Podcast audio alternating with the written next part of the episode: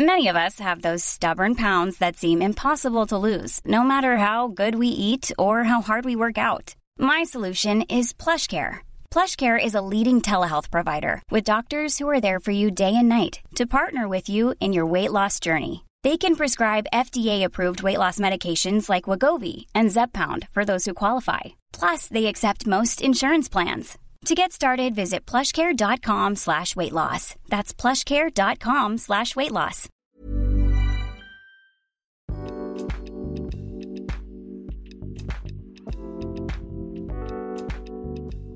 Hola, ¿qué tal? Bienvenidos a un Cat Weekly más. En esta ocasión me encuentro con Martín e Iris.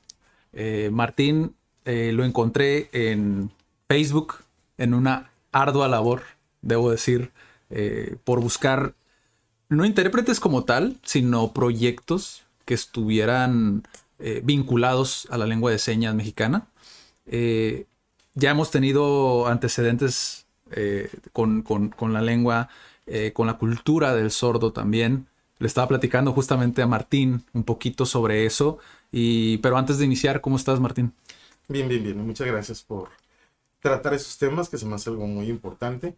Eh, gracias por invitarnos. Ya te estuve abrumando un poquito con toda la información, pero es que tenemos así un lapso súper pequeño, ¿no? Para claro. poder con, conectar tan, tan rápido. Eh, primero que nada, ¿eres de Tijuana? Fíjate que no soy de Tijuana, pero tengo ya dos años aquí. Entonces, ya una parte de mí comienza a sentirse tijuanense. Ok, ¿de dónde eres? Soy de Ensenada. De Ensenada. Así es. Okay. Yo en Mexicali, siete años, así que soy como más bien Baja California. Eres como nómada, ¿no? Entre los tres. y, ¿Y cómo fue que, o sea, cómo fue el primer acercamiento con Tijuana? Digo, porque dices que llevas dos años uh -huh. en Tijuana. ¿Cómo fue ese primer acercamiento con la ciudad? Resulta que hay una asociación aquí en Tijuana que es histórica en el trabajo en la atención de las personas sordas, se llama APSOR. Y la asociación estaba pasando por una etapa de crisis en la cual necesitaba ayuda. Okay. Y se me ocurrió ofrecerme como voluntario para apoyar la asociación. Entonces, yo tengo pues Señarte, pero Señarte se encuentra en la ciudad de Ensenada. Entonces comencé a viajar cada semana, venía los lunes y martes a apoyar a Absor para poder atender a los sordos que estaban aquí. Así estuve como un año más o menos. Okay. Y en ese periodo, un día me hablan, son el teléfono y me piden que si puedo atender una interpretación. Digo que sí, voy, trabajo, me pagan por mi servicio. Vuelve a pasar un par de veces y luego me llaman y me dicen, ¿sabes qué? Pues el que le interpretaste eh, ya ganó como alcalde, así que te gustaría ser el intérprete del alcalde. Y es así como termino en la administración anterior. Inició este, con, el, con, el, con el gobierno anterior y continúo actualmente trabajando en la administración actual. Okay. Entonces, así es como llego a Tijuana, como termino viviendo aquí en Tijuana y pues aquí estamos. ¿Y qué tal? ¿Qué tal Tijuana para ti? Me ha gustado, se me ha hecho interesante, creo que debí haberme venido un poquito antes. Este, muy bien. Sí. ¿Qué, qué, ¿Qué oportunidades ves tú que a lo mejor dices en Ensenada? Porque siento yo que la gente de Tijuana, que, que nacimos y vivimos aquí en Tijuana, sí. como que nos formamos muchos estereotipos cuando no visitamos, como por ejemplo Mexicali, Tecate, Rosarito, Ensenada. Yo, por ejemplo, he visitado Ensenada, nada más la superficie, pero a veces dices tú, eh, como, como vienes de una ciudad grande, entre comillas, porque si comparas Tijuana con una ciudad de México, pues es súper chiquita, ¿no? Pero, ¿cómo, ¿qué oportunidades ves, ves tú más en Tijuana que puede impactar dentro de lo que haces? Que a lo mejor en Ensenada no, o lo ves igual, o cómo lo ves tú. Fíjate que estamos eh, trabajando en un área en la cual realmente hay mucha necesidad. Sí. Donde en todos lados, o sea, si hablamos de gobierno, pues está gobierno municipal, gobierno del estado, en donde se requieren intérpretes. Si hablamos del área de salud, si hablamos del área jurídica, de tema que hablemos, sí. la accesibilidad a través de intérpretes, que es mi caso, soy intérprete de lengua de señas, realmente se requiere mucho. Hacer difusión de la cultura de la lengua de señas, eh, del mundo de los sordos, esta parte de trabajar con el tema de la inclusión, es un tema que se requiere mucho. Por supuesto que en Tijuana hay muchas más actividades, uh -huh. hay mucho más que hacer, entonces sí hay eh, más espacios, más lugares donde poder pelear, donde poder trabajar en el tema, ¿no? Uh -huh. Sin embargo, honestamente, sí es un área que, que en todo el estado hay, se requiere ayuda, ¿no? San sí. Quintín, por ejemplo, un poblado muy pequeño, o sea, tenemos muchos casos de sordos que no tienen acceso a la escuela, sordos que no tienen quien les enseñe ni siquiera lengua de señas. Me platicaban justo ayer del caso de un niño que llega al hospital y tenemos una compañera de enseñarte que es enfermera y está haciendo actualmente su servicio ahí y de pronto el niño de 5 años sin saber nada de lengua de señas y ella le comienza a enseñar, dice que el niño estaba súper feliz, emocionado de aprender porque realmente no tiene quien le enseñe, ¿no? Cinco años. Entonces, necesidad de aprender, hay, mucha. Intérpretes de lengua de señas son muy pocos, tanto en la República como aquí en el Estado. Entonces, eh, de verdad hay mucho. Por eso me parece muy importante tocar esos temas, porque es importante que la gente sepa que hay un área también de oportunidad hasta laboral, que pueden también interesarse más por aprender una lengua como esta, porque se ayudan y nos ayudan. Sí, yo te decía, justamente digo, para quienes son nuevos, digo, muchos de los miembros CAD ahorita actualmente no, no saben que había lengua de señas mexicana en CAD, pero CAD inició principalmente con inglés, japonés y lengua de señas mexicana. Y, fue gracias a, Javier, que igual, si Javier ve el video, pues igual un saludo también, porque pues la verdad fue una experiencia que cambió nuestras vidas, o sea, de todos en CAD. Y y recuerdo que, digo, dentro de el perfil, ¿no? De la persona que quiere aprender lengua de señas, eh, muchas veces eran profesores o eran personas que tenían contacto como más humanitario, ¿sabes? Como ese perfil más humanitario. Y, y de alguna manera como que muchas empresas, por medio de la red social de LinkedIn, ¿no? Que es una red social que es más de empresas y todo esto, de repente mandaban como mensajes a grupos o querían ser parte de grupos, pero yo veía como mucho desconocimiento sobre el tema, ¿no? Como que es rápido, necesito capacitar personal y ya está, ¿no? Y, y cuando me empecé a empapar del tema, como que empecé a ver que no era algo tan, tan simple, pues como eso, ¿no? Entonces, creo yo, veo mucho valor al, al, al preguntarte como no como intérprete solamente, sino como el director de Casa Señarte, ¿no? A final de cuentas, que ya tienes una experiencia. Eh, ¿Cuál es el, perfil para ti de una persona que realmente quiera adentrarse a lengua de señas? O sea, esa persona que, que dices tú va a continuar, porque hablábamos justamente de eso, ¿no? Que a veces quedan nada más de 100, quedan 10 personas. Para ti, ¿qué es más importante? Sí, bueno, eh, sí es muy importante que la persona tenga el deseo, que tenga las ganas, esta parte humana, ¿no? De poder ayudar, de poder servir. Aunque no precisamente tiene que ser esto, ¿no? Para mucha gente de pronto es como, ah, ok, voy a aprender señas nomás porque quiero ayudar, voy a interpretar porque quiero ayudar. La realidad es que a la hora que alguien efectúa ya un trabajo de interpretación, ya no podemos decir solamente como, ah, es que voy a ayudar. No, porque también ya, ya es este, una responsabilidad. Claro si su trabajo, por ejemplo, no lo hace bien, o sea, pueden meter a la cárcel a la persona o puede meter a alguien más a la cárcel o administrar un mal medicamento, ¿no? Y, y resultar en la pérdida de la vida. Entonces, es realmente algo muy serio, por eso, eh, si bien eh, lo hacemos también porque queremos ayudar, si es una, hay una parte seria también de responsabilidad, pero sí que la persona tenga este deseo, este interés por aprender eh, una cultura nueva, una cultura diferente y que además quiera eh, pues ser inclusivo, ¿no? Más allá, independiente de lo que haga en su profesión, la profesión que tenga, el querer ampliar también a este sector que es, es pues muy amplio, ¿no? Por ejemplo, un psicólogo puede trabajar, si entiende el mundo del sordo, trabajar directamente brindando un servicio directo al sordo. ¿Qué necesidad que un intérprete se tenga que enterar de todo lo que quiere hablar con el psicólogo, por ejemplo? ¿no? O sea, si el psicólogo directamente supiera señas, sería genial. Sí. Y además, si comprende el mundo del sordo, va a poder también trabajar con la familia del sordo de una mejor forma. ¿no? Entonces, hay todo un mundo en el cual también puede ejercer. Ganas, ganas de aprender, ganas de ser inclusivo. Sí, porque, digo, también a nosotros nos sucedió mucho en CAT, ¿no? Que, y te platicaba que tiene mucho como semejanza, que si bien en lengua de señas creo que es menos la deserción, por así decirlo, para nosotros, en nuestro caso, como lo, como lo llevamos, eh, es muy similar a cuando quieres aprender otro idioma, ¿no? Por ejemplo, el inglés, te decía, o sea, la gente a veces es como, quiero aprender por eh, tener un mejor trabajo, pero no hay algo como significativo que los arraigue, que los ancle como a, algo más, más con propósito que lo dejan.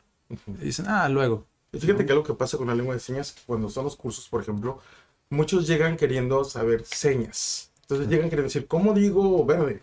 ¿Cómo le digo cómo estás? ¿Cómo le digo vocabulario, no? Pero no es suficiente. Sí. Necesitan aprender gramática, la cultura en general. Sí, incluso la...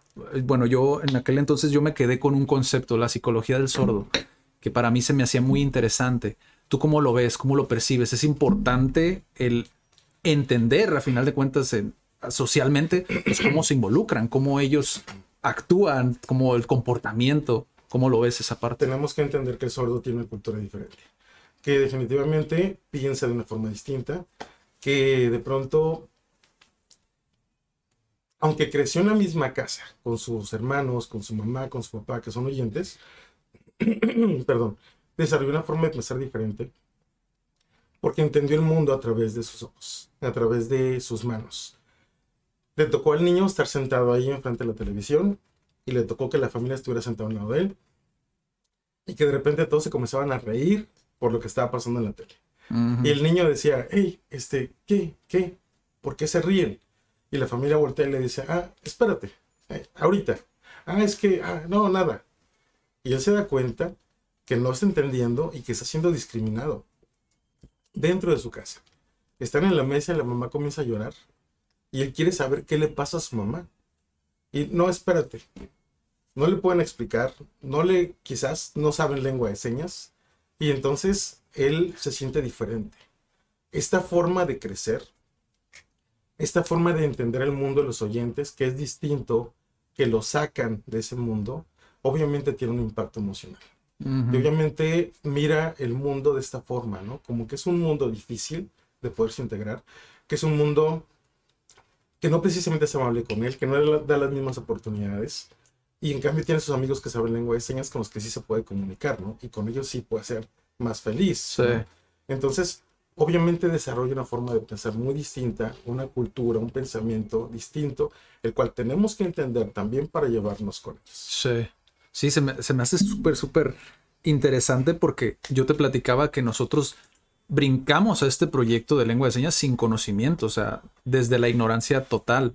Y muchas veces podemos llegar a hacer comentarios que, que pueden ser, si bien a lo mejor no hirientes hasta ese punto, pero sí pueden llegar a ofender a, muchos sordos, ¿no? Hay una palabra súper, súper eh, famosa, ¿no? Que incluso a mí me tocó con Javier que decía, no se dice así, se dice así.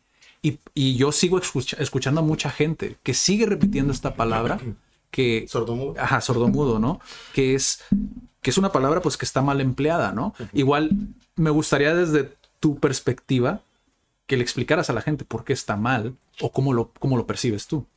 Sí, bueno, eh, las personas sordas eh, mencionan básicamente dos puntos. Uno es el hecho de que no son mudos, porque, realmente tienen voz. El momento que pueden emitir sonidos, la clásica canción del mudo. ¿Qué le dijo el mudo?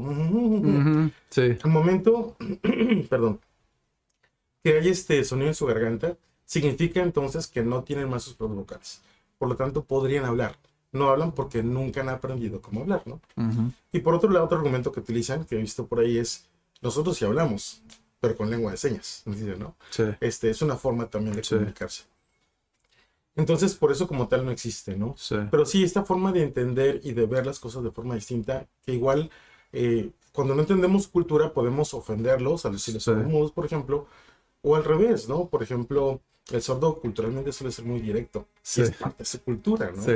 Una vez llegó con una sorda, bueno, para que me ponga mi seña, la seña de mi nombre, y me pone esta seña. Yo tenía 12 años, más o menos. Entonces me pone mi seña de Martín con una M aquí, ¿no? Y yo interesado y contento porque por fin tiene una seña, le pregunto, ¿por qué? Y me dice, ah, por cachetón. Y yo, ah, ah pero para mí como era pues algo nuevo, yo, bien, estoy contento, estoy feliz, está bien, gracias, ¿no? Pasa el tiempo, llego con alguien y, ah, ¿cómo te llamas? Y así, ¿por qué? Pues por, ah, jajaja, ja, ja, se reía, ¿no? Yo, ah, y luego llegaba con alguien más y alguien más y, y todos se reían de mí, que por cachetón. Entonces llegó un momento en que dije, no, no está bien. Y estaba con un grupo de amigos de aquí de Tijuana y les estaban sordos y les digo, oye, mi seña, ya, está así, ¿no? Porque cachetón y me da vergüenza, ¿no? Entonces eh, me dicen, no, eh, ok, te lo vamos a cambiar. Martín Rodríguez, tienes espalda ancha, así que MR. Dije, no está mal, una M y una R. Perfecto. Llego a Ensenada y está grupo de sordos, estamos platicando. Ah, anuncio. Ya mi seña ya no va a ser este Martín, ahora va a ser MR. Volteé. No, no, no, no, Martín, ya, así te conocemos, ya, así te quedas. y hasta la fecha sigo siendo Martín. Obviamente ahora me preguntan, ¿y por qué? Digo, es por la barba. Sí. no, pero este, digo, en mi caso no me afectó y se me hace como algo curioso, ¿no? Pero mi primo, por ejemplo, tiene nariz grande y se llama Cristian. Y le preguntó la misma sorda, ¿cómo me pones mi seña? Y le dijo, Cristian. Obviamente no quiso seguir con señas. Dejó las señas completamente. Es choque cultural. Sí, sí, totalmente. Y, es que creo que a veces la gente como que no, no analiza esa parte, ¿no? No, no, lo, no lo percibe de esa manera. Y, y, ahorita que decías de las señas, para la gente que a lo mejor no sabe, pues los sordos, ¿cómo lo, cómo lo ven ellos? Lo, lo ven como, como un bautizo, ¿no? Casi, casi, es para ellos. Sí, y es el sordo quien establece la seña del oyente, ¿no? Pueden haber mil Martín, pero uno es así, el otro es así, el otro es así, el otro es así. Una, seña particular, ¿no? Y que tiene que ver con alguna característica, normalmente, ¿no? Sí. Entonces sí, y es el sordo quien establece la seña. Sí, en, mi caso, por ejemplo, recuerdo que Javier me comentaba, eh, nos preguntó, de hecho, si mal no recuerdo, como qué característica te gusta más de ti. Nos dijo varias, ¿no? Por ejemplo, creo que en mi caso fue una la ceja, otra los tatuajes y otra, no recuerdo cuál fue, pero me quedé con A. Con A. Guzmán. Ok. ¿no? Entonces e, es, es como, se me hace muy, muy interesante y en ocasiones conozco a gente que apenas va adentrándose, ¿no? Digo, a nosotros me imagino que nos la puso porque pues teníamos una, un lazo, ¿no? Pero mucha gente que dice, ay, voy a ir para que me pongan mi seña, ¿no? Y es esa parte que yo te decía, ¿no? Como cuando lo haces porque es cool o porque suena, porque vas a hacer señas y se ve bien, eh, como que siento yo que es la, la, la, idea incorrecta, ¿no? Que es como cuando eh, quieres aprender japonés porque quieres hacer kanjis sin saber lo complicado que puede llegar a ser. Pues de alguna forma es un gancho también. También. es bueno, digo, ¿Sí? que yo creo que es difícil pensar en que realmente toda la gente va a entender, va a aprender algún día el inglés. Pero pueden entender un poco de la cultura del sordo, pueden entender un poco cómo, cómo tratarlos de forma general según el tipo de sordo, por ejemplo, cómo respetarlos, cómo sonreír con ellos, cómo entender que es un mundo sí distinto, pero que, que igual todos somos humanos, ¿no? Esta parte del acercamiento. Lo notamos mucho, por ejemplo, en las escuelas. Cada vez que tenemos a un niño sordo en una escuela, y que llega el, llega el niño, el niño es nuevo, el salón es como que, mm. que es diferente. Entonces lo voltean a ver y no es que lo rechacen, pero tampoco es que lo traigan aquí. O sea, es él que es diferente, el que quizás no hizo la tarea igual, el que quizás estuvo copiando al compañero, porque pues solo le suele hacer eso, porque no hay otra forma. Este, pero notamos que cuando llegamos al salón de clases y cuando damos un taller para todos los alumnos, todos los compañeros, y que les enseñamos a todos a decir su nombre y a decir hola, ¿cómo estás? Es decir, ven a jugar conmigo. Cuando aprenden esas señas, luego me acuerdo en un caso, el sordo luego se quejaba con nosotros. Es que no me dejan en paz. Siempre me están hablando para preguntarme cosas. Todos quieren, quieren que les enseñe señas de todo. Ya, ya estoy harto, decía el sordo. Pero en ese, en ese juego de, de que estaba harto, pero estaba contento realmente, porque realmente le hacían caso, realmente lo involucraban. Y eso es muy interesante, ¿no? Tener una noción ayuda a que la persona, de hecho, es el nuevo concepto, a que la persona tenga menos discapacidad. Entonces, por eso es tan importante de pronto que aunque sea por un gancho, lleguen y entiendan, aprendan un poco y que tengamos una... Como que existen esos momentos en las etapas, ¿no? Como para decir, ah, ok, ya que te interesaste, ya te explico cómo. Ajá. Y después me encuentro sordo, no sé señas, pero ya sé un poquito más cómo respetarlo, cómo tratarlo, ¿no? Ya. Entonces es bueno. Sí. ¿Tú cómo aprendiste?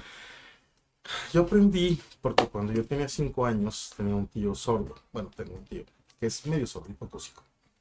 Entonces, algo así como Javier, un poquito menos, porque él no sabía señas en ese tiempo. ¿Qué es el hipocóstico antes de...? Hipocóstico. ¿Cómo, cómo, lo describirías o cómo lo...? Una persona que tiene una baja audición, este, suelen utilizar algún auxiliar auditivo, es muy común, hablan español, pero no hablan español tan claro, ya pronuncian mal porque van perdiendo el recuerdo de los acentos, de la pronunciación correcta, este, suelen gritar mucho porque ya no pueden medir su, su, volumen de voz. Y bueno, es una persona Pero mi tío tenía mucha familia sorda, mucha, con muchos me refiero a unos 20 más o menos, que vivían en un ejido en Mexicali. Y entonces venían mucho de visita con él. Entonces a mí me tocaba de niño jugar con ellos, con otros niños que eran sordos. Y yo no entendía que era un sordo, o sea, yo no, no. Pero yo sabía que era una diferencia. Yo no me acuerdo cómo me comunicaba, honestamente, pero yo jugaba. Y yo sí me acuerdo que entendía que, que algo estaba mal. Yo entendía que no eran tratados de la forma correcta. Que de repente les gritaban innecesariamente, que no los entendían, que no los comprendían por su vida, su mundo, su forma distinta. Eso a los cinco años ya lo entendía, ¿no? Entonces me daba tristeza que pasara eso de repente mirarlos llorar era, es que no es justo. O sea, sí lo sentía, ¿no? Ya con el tiempo comencé a aprender lengua de señas. Eh, ya a los 10, más o menos, 16, ya comencé a interpretar.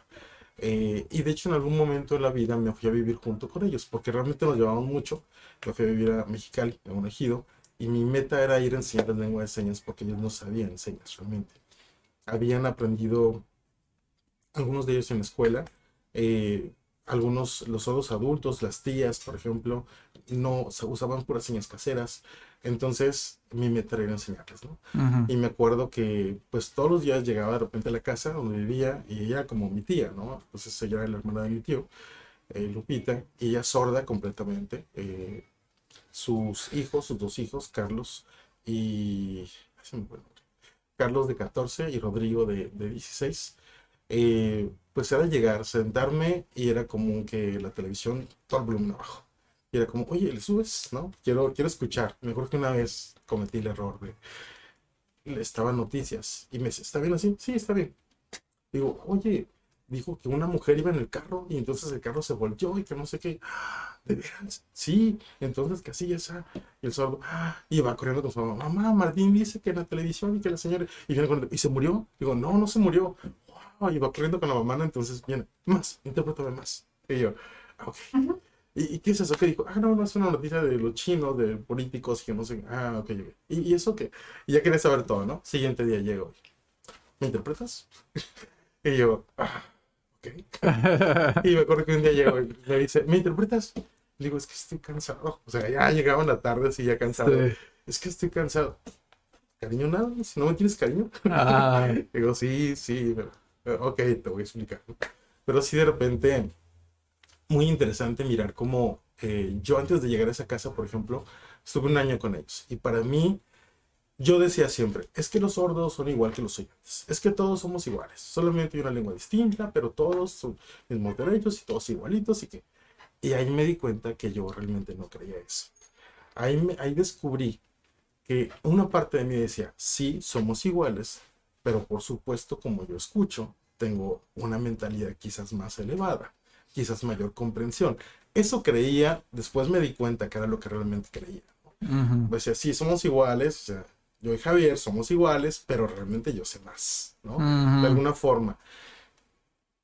Y entonces, no lo digo por Javier, ¿no? Es, es un ejemplo. Sí. Este, sí, pues sí, nos está mirando. Hola. Hiring for your small business? If you're not looking for professionals on LinkedIn, you're looking in the wrong place. That's like looking for your car keys in a fish tank. LinkedIn helps you hire professionals you can't find anywhere else, even those who aren't actively searching for a new job but might be open to the perfect role. In a given month, over 70% of LinkedIn users don't even visit other leading job sites. So start looking in the right place. With LinkedIn, you can hire professionals like a professional. Post your free job on linkedin.com slash people today. Millions of people have lost weight with personalized plans from Noom. Like Evan, who can't stand salads and still lost 50 pounds.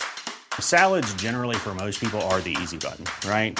For me, that wasn't an option. I never really was a salad guy. That's just not who I am. But Noom worked for me. Get your personalized plan today at Noom.com. Real Noom user compensated to provide their story. In four weeks, the typical Noom user can expect to lose one to two pounds per week. Individual results may vary. Pero, este, después de vivir ahí, darme cuenta cómo la mamá, que no sabía nada de lengua de señas, trataba a sus hijos y que yo me volví un hijo más de la casa, tenía 23 años. De pronto, o sea, muy independiente a su conocimiento de lengua de señas, la sabiduría con la que trataba los asuntos, los problemas de su casa, cómo llevaba a su familia, esa sabiduría de mamá fue lo que me llevó a entender que yo nada que ver. O sea, ella realmente sabía mucho más que yo, tenía como más experiencia en la vida y entendí entonces mi lugar, ¿no? O sea, me di cuenta que realmente sí éramos iguales. Más allá de lo que yo creía, me di cuenta que sí. Ahí lo terminé de entender. Ok. Fue muy interesante. Es súper interesante porque nuestra sociedad, como oyentes, pues nos hemos acostumbrado a ciertos malos hábitos dentro del lenguaje, ¿no? Uno de ellos es la mentira, ¿no? Es, me, choquea mucho porque, digo, uno, uno pretende ser honesto, ¿no? La mayor parte del tiempo cuando platica, cuando habla pero ves a, un sordo o un intérprete que sabe cómo funciona el sordo, es, es, es choqueante el nivel de lo directo que puede llegar a ser, ¿no? Una conversación. Déjame contarte. En uno de los casos de interpretación, llego, está, me traen al sordo, está, lo tiene impreso, lo traen con esposas. Les digo, por favor, necesito que le suelten las manos porque necesito entender, ¿no? A la hora de hablar con él, con su abogado defensor. Y entonces me dice, no, pero bajo su responsabilidad, sí, adelante. Igual conocí al sordo, dije, este no, no me va a golpear, no va a hacer nada. Entonces me hago responsable, ¿no? Entonces le quitan esas esposas. Y comienza el otro diciéndole, mira, pues o sea, tú cuando te pregunten esto, tú puedes decir como que tú no viste. Y el sordo, pero yo sí miré. Ajá.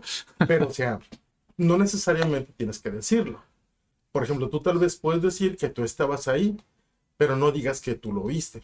No, pues yo estaba ahí y yo lo miré cuando él pasó y él lo agarró y yo miré cuando lo agarró. Sí, sí, sí, pero no les digo, por favor. Si usted le quiere decir que no lo diga, dígaselo directo, si no, jamás lo va a hacer. O sea, esta parte de te digo acá, para que me entiendas entre líneas, ¿no? aquí no funciona. Tiene que ser directo, ya. Tuvo que actuar de forma distinta a su abogado defensor, porque si no, no funcionaba. Y es esto que dices, ¿no? La honestidad, de pronto, la forma tan directa que son, eso también es. Sí, porque por ejemplo, yo, yo, se me hace súper fascinante eso, te digo, porque yo soy traductor en papel, ¿no? Yo estudié la licenciatura de traducción e interpretación, pero cuando ya lo ves con, con otro idioma, con, cómo nosotros pensamos, es, yo si aprendo ahorita las puras señas, yo voy a intentar traducir del español a lengua de señas mexicana, porque no estoy entendiendo el contexto, cómo fue que surgió la lengua de señas, ¿no? O sea, todo ese tipo de cuestiones que creo que es importante para que si hay una persona que, por ejemplo, le interesa, que sepa que el contexto es súper, súper importante, el, entenderlo para que no intentes, pues, señalar a lo mejor algo que es abstracto, porque igual sigues igual, no te van a entender, ¿no? Entonces, eh, se me hace, se me hace muy, muy, muy interesante como esa parte. ¿Cómo, ¿Cómo empieza Casa Señarte? Porque tú empezaste con Casa Señarte, pero no sé si antes de eso, bueno, tuviste esta experiencia, ¿no? En Mexicali, todo esto, ¿qué pasó después? Sí, fíjate que yo tenía siempre la idea de poder crear un grupo que fuera, que pudiera, donde pudiéramos trabajar, ¿no? A, beneficio de la comunidad.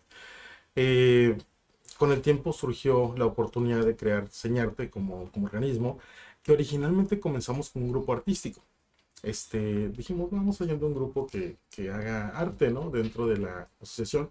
Comenzamos con el nombre de Casa de la Cultura del Sordo, AC. Lo registramos en la ciudad de Mexicali, y, este, pero para que estuviera en el estado, ¿no? Era la idea. Y entonces eh, inicia el grupo. Comenzamos con solo lo artístico, era hacer presentaciones artísticas donde los sordos, la intención era que las personas percibieran el mundo del sordo, no desde la parte de la lástima, no desde la parte del tipo teletón, a ver qué me van a dar ahora, eh, o qué tenemos que donar ahora, ¿no? O sea, no, sino que vienen que es un mundo que también puede ser muy divertido, que puede ser artístico, que puede ser bonito, que puede impactar para bien. Y entonces teníamos presentaciones en todos lados. O sea, el evento que había en la ciudad, teníamos presentaciones. ¿no? Aquí en Tijuana nos presentamos para lugares, en Mexicali también. Y la intención justo era esto, ¿no? Llegar a la gente de una forma distinta, poder ganar corazones sin necesidad de decirles, miren, es que la discapacidad auditiva, ¿no? Desde esa perspectiva, sino desde la parte también del arte, ¿no? Entonces, hacíamos teatro y hacíamos canciones también con lengua de señas y hasta la fecha de eso seguimos, y seguimos trabajando en esta área.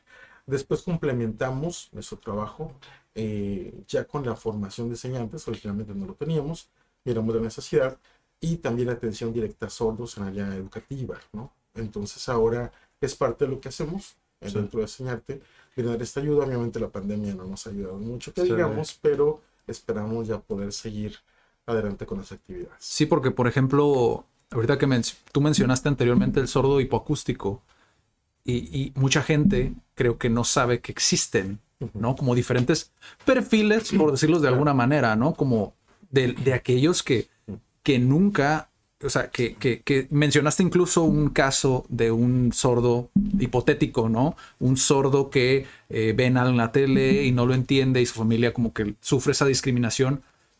Pero existen sordos que realmente sufren bastante por la cuestión de que no solamente que no les explican las cosas, sino que además los insultan o los tratan mal, ¿no? E, este en particular son estos sordos que jamás aprendieron a leer, jamás aprendieron nada y que están como en este como limbo, ¿no? Donde no, no pueden comunicarse. Y a veces entre ellos sí, entre los mismos sordos se comunican, pero no logran la comunicación con los siguientes que debieran, ¿no? Y creo que este ejemplo lo ilustra.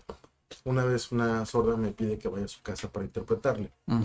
Eh, me cita y todo, llego al lugar y entonces saca a su papá de la casa y se van afuera, pues llegamos tres, y me pide que le interprete una pregunta. La pregunta que le quería que, quería que le interpretara era, ¿me quieres? Era lo que la hija quería saber. Wow. O sea, y para eso necesitaba un intérprete de lengua ¿Qué necesidad? ¿no? Sí. Pero es la realidad, ¿no? Muchos sordos están justo así. Me tocó también ver un caso, por ejemplo, donde viene el novio y novia, vienen los dos y me dice, es que mi novia quisieron este, tocarle el del transporte. Y entonces me comienzan a contar, es que llegó el, transporte, se quedó sin gente, el señor se detiene y va con ella y se sienta y le quiere abrazar, ella comienza a llorar. Cuando la ve muy nerviosa, entonces él se va, se sube y le sigue. Y en la primera parada ella se baja corriendo, ¿no? Cuando sube gente. Y entonces le da miedo porque pasa el vehículo por enfrente de su casa, porque es su ruta, y le da miedo, siente que la ve. Y, qué pasa? ¿Qué dijo tu familia? No, es que no, no les he dicho. ¿Pero por qué? Es que yo no saben señas. Entonces, o sea, esta parte donde de repente es necesario, ¿no? Que la familia también aprenda lengua de señas, que el mundo del sordo no sea tan limitado, que tengan realmente la información, que, puedan conocer, ¿no? Cómo defenderse también, o sea, mucho, mucho que hacer. Sí, porque también, digo, esta percepción, porque llega a suceder, eh, mucha gente, incluso a nosotros nos tocó, te comentaba, que nosotros estuvimos de voluntarios en CRIT, y conocimos ahí también la distrofia muscular de Duchenne, que si bien físicamente pues es notable, ¿no? Que padeces de esto.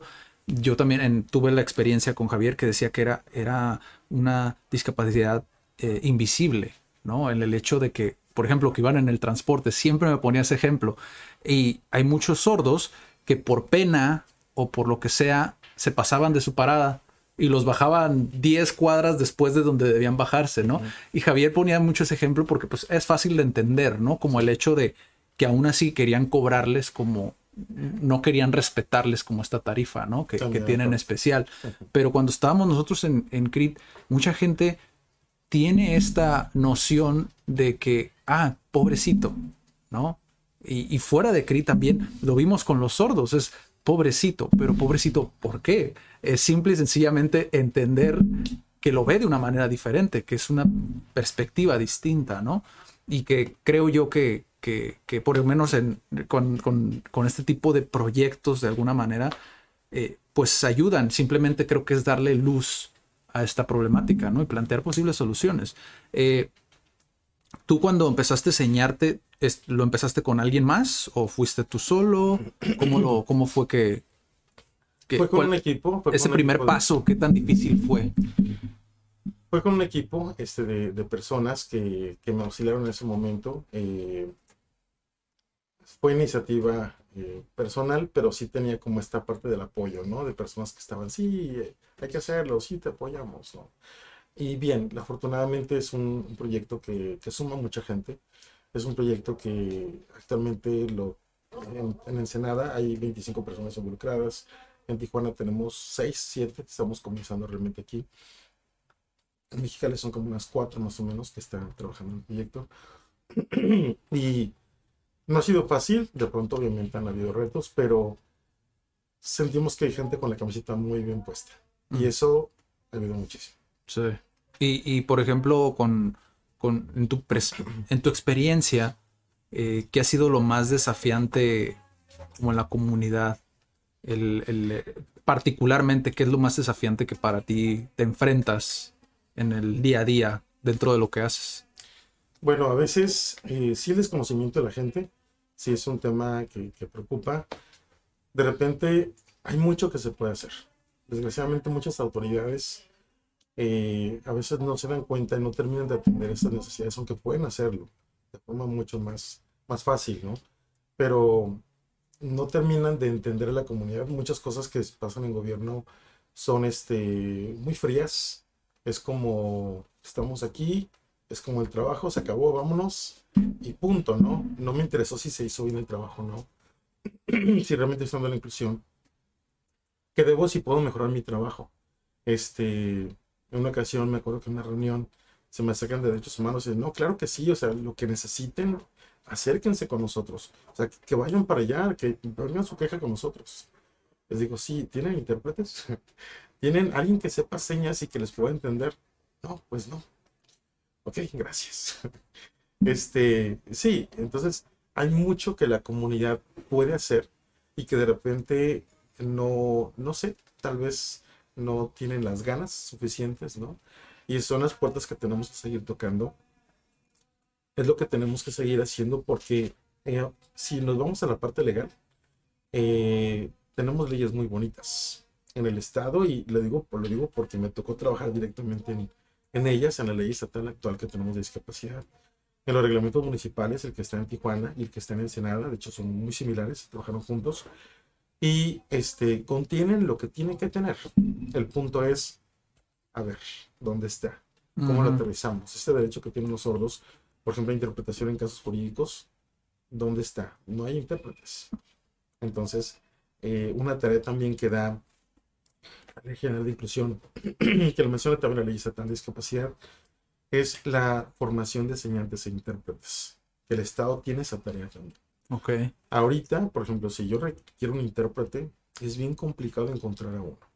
Uno que tenga la calidad de un intérprete profesional y dos, o sea, tan solo uno que tenga que mueva las manos y que quiera hacerlo. O sea, no hay, es bien complicado. ¿Por qué crees que sea eso? Eh, uno tiene que ver con que no hemos tenido buenos cursos. De repente los talleres, la formación que se ha dado, de repente muchos no van eh, formando a la persona realmente con la lengua de señas, con su gramática propia, este, y en un camino como para llegar a ser intérpretes. Siento que ese es un aspecto que, que falta mucho porque hay muchos cursos.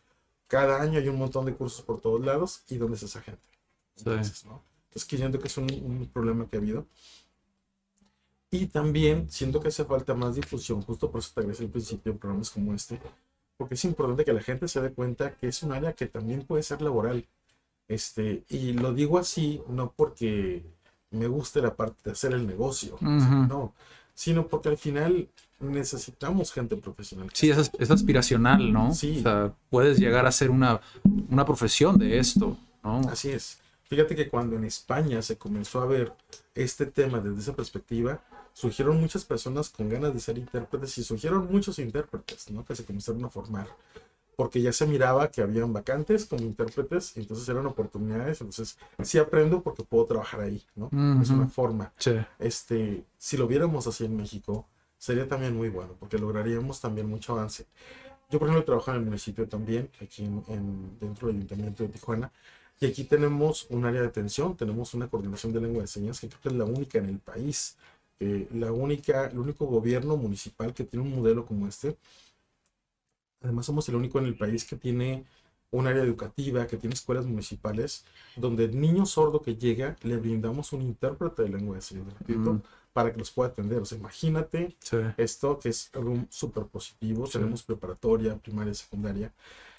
Y cada vez que de repente yo requiero un intérprete nuevo, o sea, encontrarlo es tengo que buscar bajo las piedras. Sí. Y es bien, bien difícil, bien complicado. Y para una persona que quiere hacer eso su profesión, es decir, que quiere ser, creo que muchas veces se van como por la docencia, ¿no? Se van más por la docencia que por, por interpretar como tal. Eh, ¿Qué es lo que debe de hacer una persona? Digo, a final de cuentas, o más bien si quiero aprender, ¿qué es lo que debo de cuidar por lo que comentas, ¿no? Que no hay muchos cursos o no hay mucho seguimiento. ¿Qué es lo que puedo hacer? ¿No? Eh, eh, a veces quedan como a la merced, ¿no? Eh, se, asemeja mucho al, por ejemplo, en idiomas pasaba mucho que las personas que se metían a alemán se quedaban truncados porque ya no había seguimiento, ya no habían más niveles, ¿no? Entonces, ¿cómo, cómo se, se, de alguna manera, digo, Casa Señarte los canaliza hacia dónde puedan ir o, o no, o cómo lo hacen? O, ustedes directamente pueden enseñarles? Nosotros tenemos un programa de enseñanza donde tenemos niveles, tenemos nivel 1, 2, 3, 4 y tenemos para intérpretes también. Eh, y estamos trabajando en esa área, ¿no? No quiero decir que somos los únicos, o sea, hay, hay más organismos que están trabajando en el tema, sí sería bueno como checar cuáles son los programas que tienen, cómo, cuál es su modelo que tienen de enseñanza y este, sí buscar esta parte también estar cerca de los sordos directamente, eh, tratar de frecuentar, por ejemplo, si la comunidad sorda sabemos que, por ejemplo, Javier, este, algunos sordos se juntan en un café y es, hay oportunidad de ir a visitarlos, sería también interesante, muy positivo, es una forma también de seguir aprendiendo, ¿no? Este, buscar esos espacios, eh, no quitar el dedo renglón, tener mucha paciencia, puede ser. Sí. Pues Martín, podría ahondar más en el tema, pero creo que, creo que esto como de manera superficial, creo que para mucha gente puede ser algo importante como desde tu experiencia, dado caso de que quiera la gente aprender con Casa Señarte, pues también están en Tijuana, ¿no? O, solamente en Ensenada. Eh, tenemos clases en línea actualmente, ah, entonces pueden sí, contactarnos y tenemos algún nivel en el cual pueden entrarnos según su, su nivel. De hecho, estamos por comenzar un curso justo porque eh, honestamente, era aparte de lo que te comentaba hace un momento, el trabajo que tenemos es mucho. Entonces, eh, todo el día tenemos que estar chambeando. Y si yo trabajo, por ejemplo, enseñarte, justo es porque siento que existe necesidad. Eh, en una ocasión, cuento muchas historias, pero en una ocasión este, tenía que cubrir un evento en Mexicali. Y este, mi compañera, que estaba en la ciudad también, tenía que cubrir un evento en Tijuana. Y en eso hubo un accidente en el Senado. Entonces fue como nos llamaron y ¿qué hacemos? Sí. O sea, y ahí no se siente bonito decir, ah, me necesitan. O sea, no. ¿Quién puede cubrir esa necesidad, esa emergencia? Y no había quien, ¿no? Entonces, sí es bien necesario que existan más personas que, que, se acerquen, que se formen como señales y como intérpretes. Nos piden muchos cursos, muchos talleres. Lamentablemente no tenemos el tiempo de iniciamos un primer nivel, entonces ya este va segundo, y entonces ya no podemos iniciar otro primero hasta dentro de un año o algo así, ¿no? O sea, no tenemos mucho espacio. Sí. Pero justo por eso estamos por iniciar un taller el 20, eh, que va a ser intensivo, van a ser tres semanas de cuatro horas diarias de lunes a jueves, sin afectar los días festivos para que no estén libres. Y terminando este, se van a poner, poder unir a un grupo de segundo nivel, que es un día a la semana, dos horas, que dura cuatro meses y continuar, ¿no? Cuando los intensivos, cursos intensivos, yo siento que no sirven cuando alguien llega y toma un curso y termina, ya aprendí y ya me voy, ya está ahí, no sirve, ¿no? se aprende y se olvida.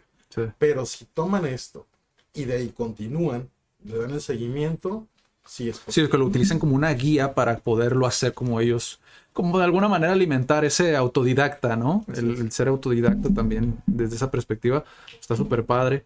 La verdad, felicidades por, por, digo, yo te comenté, ¿no? Ya tiene mucho, muchos años como queriendo eh, hacer algo al respecto. Hemos tenido pláticas, Karina Kinoyuki también si están viendo el video, un saludo. Y este, y la verdad, creo que es... Eh, creo que es súper, súper importante como, como este, este tema. No sé si Daniela, porque digo, no todos los días tenemos eh, intérpretes aquí como para, para poder eh, preguntarles. ¿Tienes alguna pregunta? Porque también súper apasionada del tema. No mm, yo creo que mm, ¿cuál sería para ti la solución en darle seguimiento? Ahorita, ahorita en la realidad de ahorita. O sea, no nada más tú, como en general otras instituciones que tienen como esta misma problemática, ¿cómo intentarían, eh, pues sí, hacer que, que sí tengan ese seguimiento? Porque pues es una necesidad. Claro. Y realmente necesitamos que sean personas profesionales. Necesitamos que sean personas que en su momento logren, por ejemplo, tener una certificación oficial, que realmente sean intérpretes de de veras, ¿no? Es justo lo que necesitamos. Eh, les digo, hay mucho, mucho que hacer. Eh, actualmente ahorita estoy trabajando en un proyecto en el cual justo me interesa que el Estado tome el cargo, donde me interesa que el Estado eh, realmente convoque para la formación de intérpretes y poder generar un servicio de atención a la comunidad sorda en todo el Estado, que es, que es tan, tan importante. Este, y bueno, justo estoy trabajando en ese proyecto porque creo que sí tenemos que aterrizarlo de forma independiente como señarte si lo hacemos, buscamos darle seguimiento, buscamos formarlos, pero sí estoy consciente que necesitamos más. Este, hay mucho más y, y honestamente solos sí hay mucho que podemos hacer, pero cuando logramos tener el apoyo de gobierno, por ejemplo, que se logran hacer alianzas, creo que podemos trabajar mucho, mucho mejor. Entonces, es justa la idea que, estoy trabajando en este momento. En el municipio establecimos un nuevo programa que se llama CERTI, de hecho, en donde Iris es, de hecho, intérprete también de CERTI. Y la, la, modalidad, bueno, es que cualquier persona sorda que llega, por ejemplo, al registro civil, eh, que no hay intérpretes, que las personas de ahí no saben lengua de señas, pues tienen una tableta. Y con la tableta, picando un botón, se conectan a un centro de intérpretes real que tenemos aquí en la ciudad y tienen interpretación de forma simultánea, automática. Entonces, ya no necesitan saber lengua de señas para entender todo lo que el sordo les quiere decir a través de ese intérprete, que interpreta tanto en español, obviamente, como en lengua de señas, ¿no? de la forma profesional. Sí. Entonces, ese servicio permite dar una inclusión real.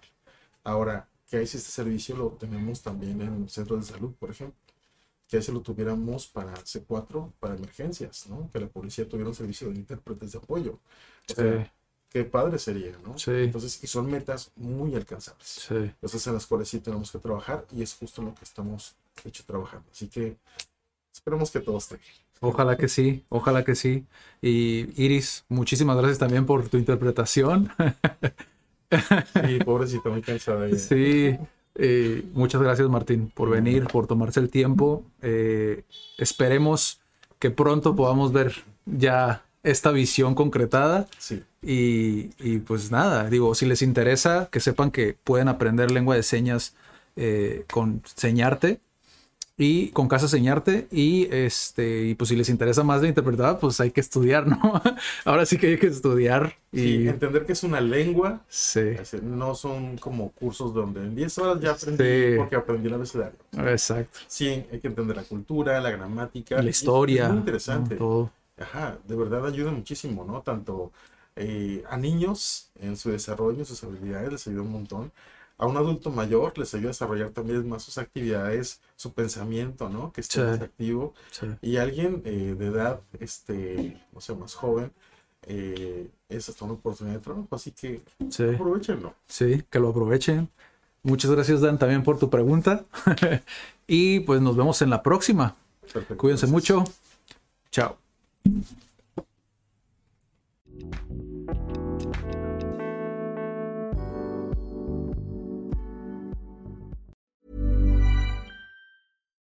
If you're looking for plump lips that last, you need to know about Juvederm lip fillers. With Juvederm Volbella XC and Juvederm Ultra XC, your lip look, whether it's subtle or bold, can last up to one full year with optimal treatment and no additional maintenance. Find a licensed specialist and see if it's right for you at juvederm.com today. That's J U V E D E R M.com. Add fullness to lips in adults over 21 with Juvederm Volbella XC or Juvederm Ultra XC. Do not use if you have severe allergies or a history of severe allergic reactions, or if you're allergic to lidocaine or the proteins used in Juvederm. Tell your doctor if you have a history of scarring or taking medicines that decrease the body's immune response or that can prolong bleeding. Common side effects include injection site redness, swelling, pain, tenderness, firmness, lumps, bumps, bruising, discoloration, or itching. As with all fillers, there's a rare risk of unintentional injection into a blood vessel, which can cause vision abnormalities, blindness, stroke, temporary scabs, or scarring.